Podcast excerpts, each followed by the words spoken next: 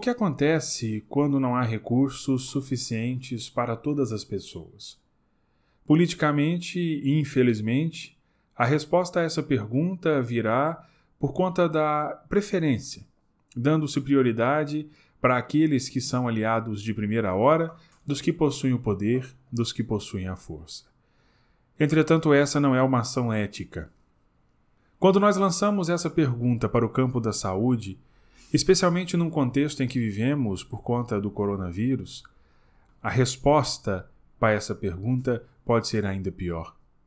Mas como decidir em casos assim, onde não há recursos para todas as pessoas? Nos últimos dias, vimos o governo italiano assumindo publicamente que, por conta da deficiência do sistema de saúde, onde falta material e leito, serão obrigados a realizar a escolha de Sofia. Assunto do Extra Classe de hoje. A origem dessa expressão escolha de Sofia em verdade, vem de um filme de 1982 que leva este mesmo nome, baseado no romance de William Styron. E esse filme conta uma história de uma mulher que tem aí um vive um triângulo amoroso, uma época posterior a uma vida que tinha. E nesse triângulo amoroso ela tem alguns insights, algumas lembranças de uns flashes do passado. E ela se lembra e inclusive comenta com um dos seus amantes algumas questões desse passado, algumas cenas, situações. E numa dessas, ela se lembra de quando era prisioneira com os dois filhos num campo de concentração. E ela, Sofia, a mãe, foi obrigada a escolher no determinado momento, depois de 30 horas de viagem num trem, entre dois filhos, o Jan, o filho mais velho de 10 anos, e Eva, um bebê de colo. E o soldado nazista disse a ela que, se por acaso ela não escolhesse, os dois filhos morreriam. Então ela passa a ter que pensar rapidamente e decidir. O final eu não conto, deixo aqui para que você é, escolha assistir esse filme ou ler o livro e veja qual foi de fato a escolha que Sofia fez. Mas interessante observar que essa expressão escolha de Sofia vem também por trás uma outra questão quanto à palavra Sofia, né? que vem do grego sophos, uma derivação, se diz sabedoria. Esse uso de Sofia, na verdade, era uma escolha com sabedoria, uma escolha consciente. Essa, essa expressão, a escolha de Sofia, ela é muito adotada em alguns casos, especialmente ligados à bioética, em que se tem que fazer uma decisão muito séria com relação principalmente à vida. Isso foi citado nas últimas semanas pelo governo italiano, diante da situação de calamidade pública em que vive a Itália, em que mortos, cidadãos mortos, vêm crescendo a cada dia por conta do coronavírus e o sistema não tem dado conta de suprir todas essas necessidades das pessoas. Esses médicos e esses profissionais da saúde começaram então a ter que optar por quem, afinal de contas, teriam ou não que viver isso, supostamente, foi uma posição do, do governo italiano. Mas a questão era, afinal de contas, quais os critérios para essa escolha? Seria o caso de que os maiores de 80 anos, e aí consideramos o fato de que viveram mais? Mas quem? Como definir, como decidir, quem teria essa, essa, esse papel, quem teria essa responsabilidade?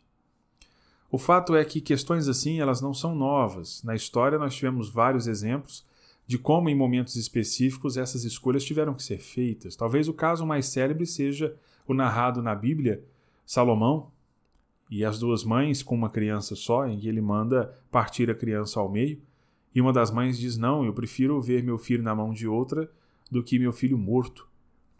E são casos assim em que a escolha de Sofia precisa ser feita, é essa menção que se usa. O difícil é saber quais os critérios, quem tem essa responsabilidade e como determinar isso. Há, na lógica da saúde, três critérios que são usuais. Primeiro, o critério de necessidade, quem realmente precisa mais. Respondido esse critério, passa-se ao segundo, quem merece mais, o critério de merecimento. E terceiro, o critério de efetividade. Determinado tratamento vai surtir mais efeito em quem ou para quem. E a partir disso, então, é que se trabalha é, escolhendo as pessoas que podem ou não ter acesso a, determinada, a determinado tratamento. E no caso da escolha de Sofia na Itália, o caminho é mais ou menos esse. A questão, de fato, pesa porque nós estamos lidando com a vida de uma pessoa e escolhendo por essa pessoa. O outro ponto nevrálgico, e aí a bioética também se interessa, é quanto ao paternalismo. Afinal de contas, essas escolhas dos profissionais de saúde, elas são feitas de maneira unívoca, elas são feitas de maneira a ouvir todas as partes envolvidas no processo, ou elas são tomadas de maneira independente, ou por uma, duas ou um conselho em determinada sala, sem qualquer tipo de relação com o direto interessado ou a direta interessada? E aí nós vemos a questão da política e da ética mais uma vez na mesa. É, falta, muitas vezes, a proposição de um absoluto enquanto bem para que se pense melhor naquilo que está sendo feito. E nesse campo, a bioética tem algumas respostas, ela tem algumas saídas para que a gente possa pensar um pouco nessas situações. O primeiro aspecto a ser mencionado, e talvez o mais usual, vem do utilitarismo. É a ideia de que o bem e o bom deve ser sempre primado pela utilidade, pelo prazer do indivíduo e pela coletividade.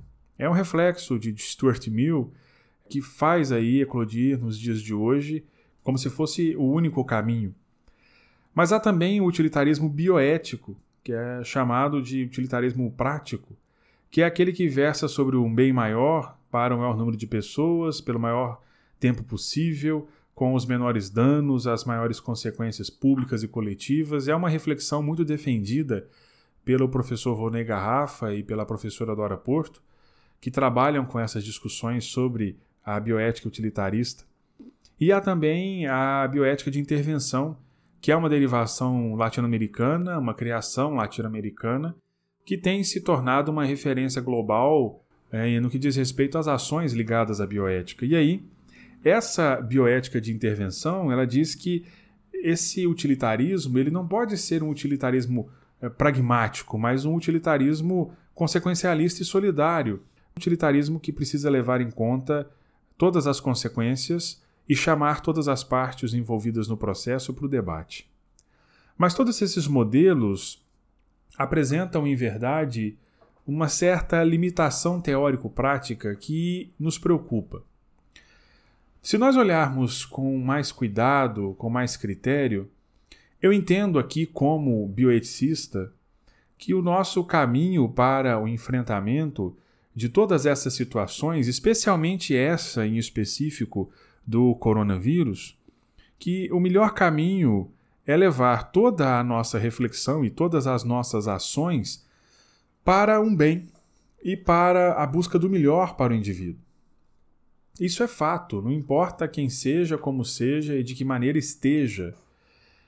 O segundo ponto é considerar que a ética ela não é um fim, mas um bem, a busca de um bem permanente.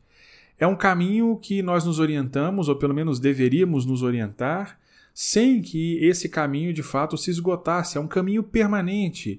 Eu colocaria até, um, indo um pouco além, que essa ética funcionaria como uma utopia naquele sentido de que Eduardo Galeano vai dizer que a utopia é aquilo que me leva a caminhar. Se eu caminho 10 passos, ela se distancia 10, porque afinal de contas ela serve para isso. Eu não vou alcançar essa utopia, mas eu vou me manter firme naquele caminho em prol disso que quero. E é essa a lógica de uma ética, só que, além de ser algo permanente como tópico, ela também é algo que busca o aprimoramento do indivíduo, como já discutimos em outros momentos. Mas um terceiro aspecto para o enfrentamento, e eu coloco esse talvez como o aspecto mais importante, é a orientação à dignidade da vida. E aqui me refiro à vida como um bem próprio deste humano, a vida como um valor próprio deste humano, entendida em quatro dimensões: dignidade da vida no que diz respeito à dimensão biológica e, portanto, à raridade dessa vida, a dignidade da vida enquanto dimensão histórica, uma evolução da vida e como essa vida evoluiu no contexto da história, uma dimensão sociopolítica, a vida como um direito de todas as pessoas, vejam, como direito de todas as pessoas, e uma dimensão ético-jurídica, a vida enquanto um valor absoluto, entendido aqui como algo que é próprio do humano, mas é algo que se busca permanentemente. Daí a ideia de que a dignidade humana, ela deriva, assim como os direitos humanos derivam, dessa dignidade da vida. Não o contrário, não se tem a dignidade humana e os direitos humanos para se defender a dignidade da vida, é muito pelo contrário. Então, olhando sob esse viés e olhando para a situação da Itália, na prática todos deveriam ter atendimento. A escolha de Sofia, ela seria naquele contexto muito fácil, porque ela elimina a responsabilidade de chamar todos os interessados para o debate, elimina a responsabilidade de lidar contra o tempo para tentar salvar essas pessoas elimina a responsabilidade de gerir recursos e otimizar esses recursos para todos os cidadãos, elimina a responsabilidade para com o sistema de saúde que é público. E aí você pode se perguntar e se, está se perguntando agora, mas e tudo bem, então é, como que eu faço se eu não tenho recursos para todos, se eu não tenho condição de atender a todos? E, e não posso então fazer essa escolha de Sofia, bom, eu tenho aqui uma saída: chamar todos para o debate, inclusive os doentes, se possível, e aí decidir um caminho.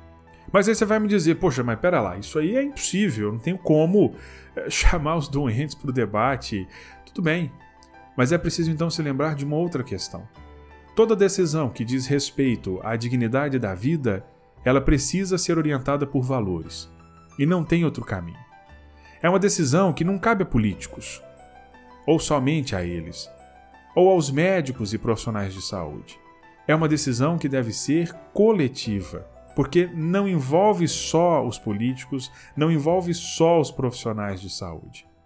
É uma decisão que recai sobre toda a sociedade italiana e sobre toda a sociedade global. Eu vi há pouco no jornal que havia uma preocupação muito grande dos profissionais de saúde na Itália com o fim da vida dos doentes é, acometidos por coronavírus. Eles não conseguiam se despedir das famílias, morriam sozinhos à míngua no hospital. E aí fizeram uma campanha para angariar fundos e compraram tablets para levar para os hospitais, para que as famílias tenham condição de fazer lá uma última videochamada para os idosos para que eles possam se despedir. E narraram um caso de uma senhora que queria falar com a neta e na última mensagem ligaram, a médica ligou, pegou o telefone, ligou o vídeo chamada para a neta. Essa senhora se despediu da neta e em seguida faleceu.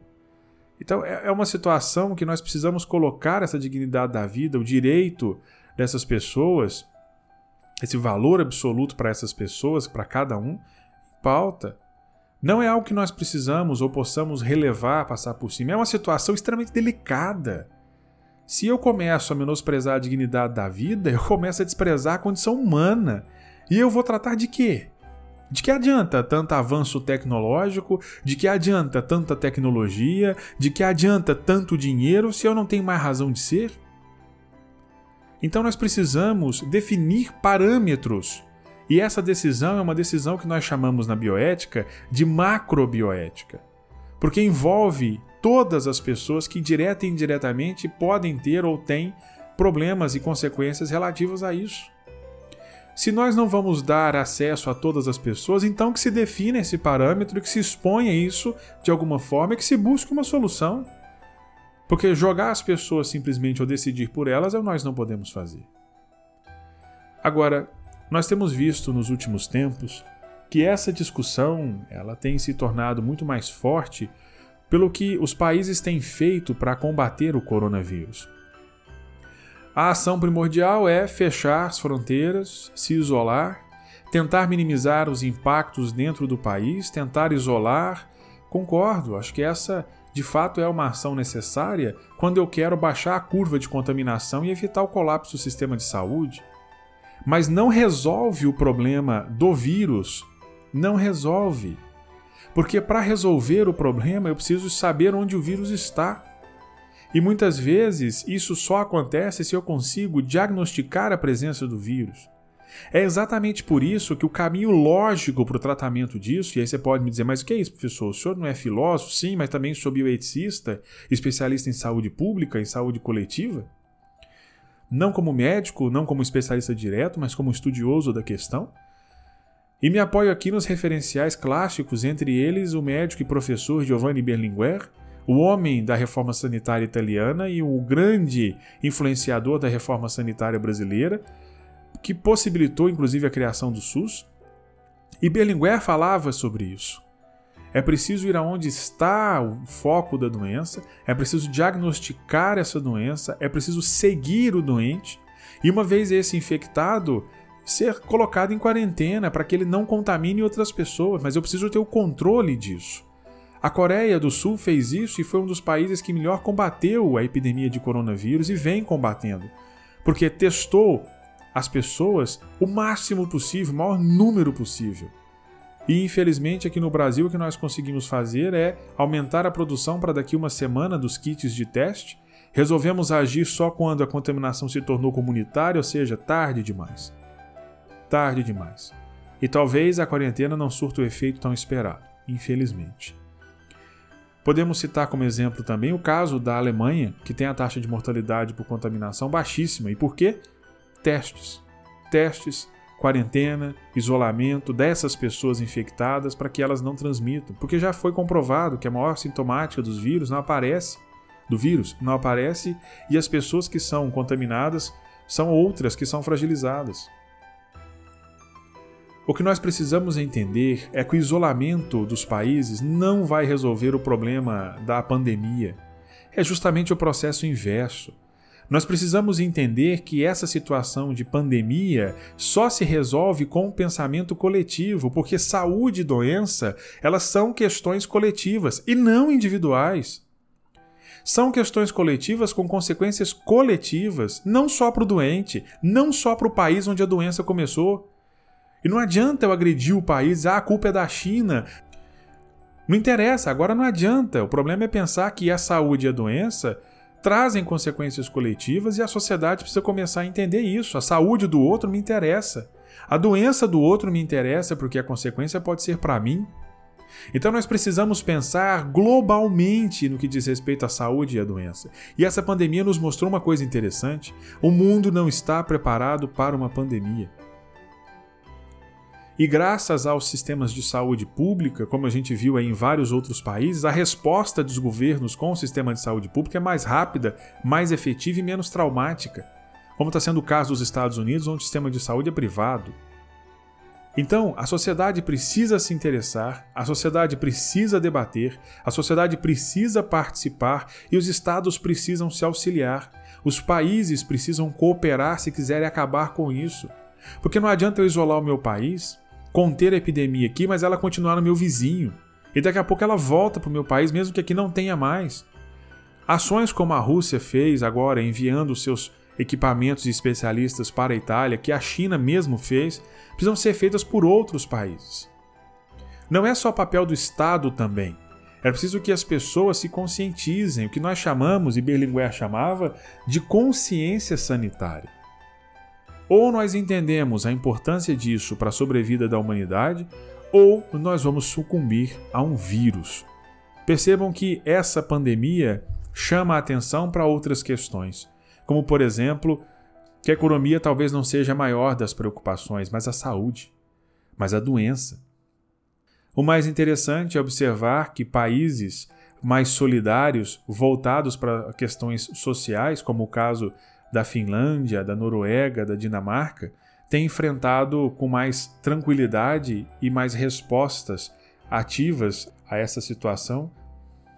Então, a ideia é: nós precisamos pensar, mas precisamos também de ter consciência sanitária, de entendermos tudo isso.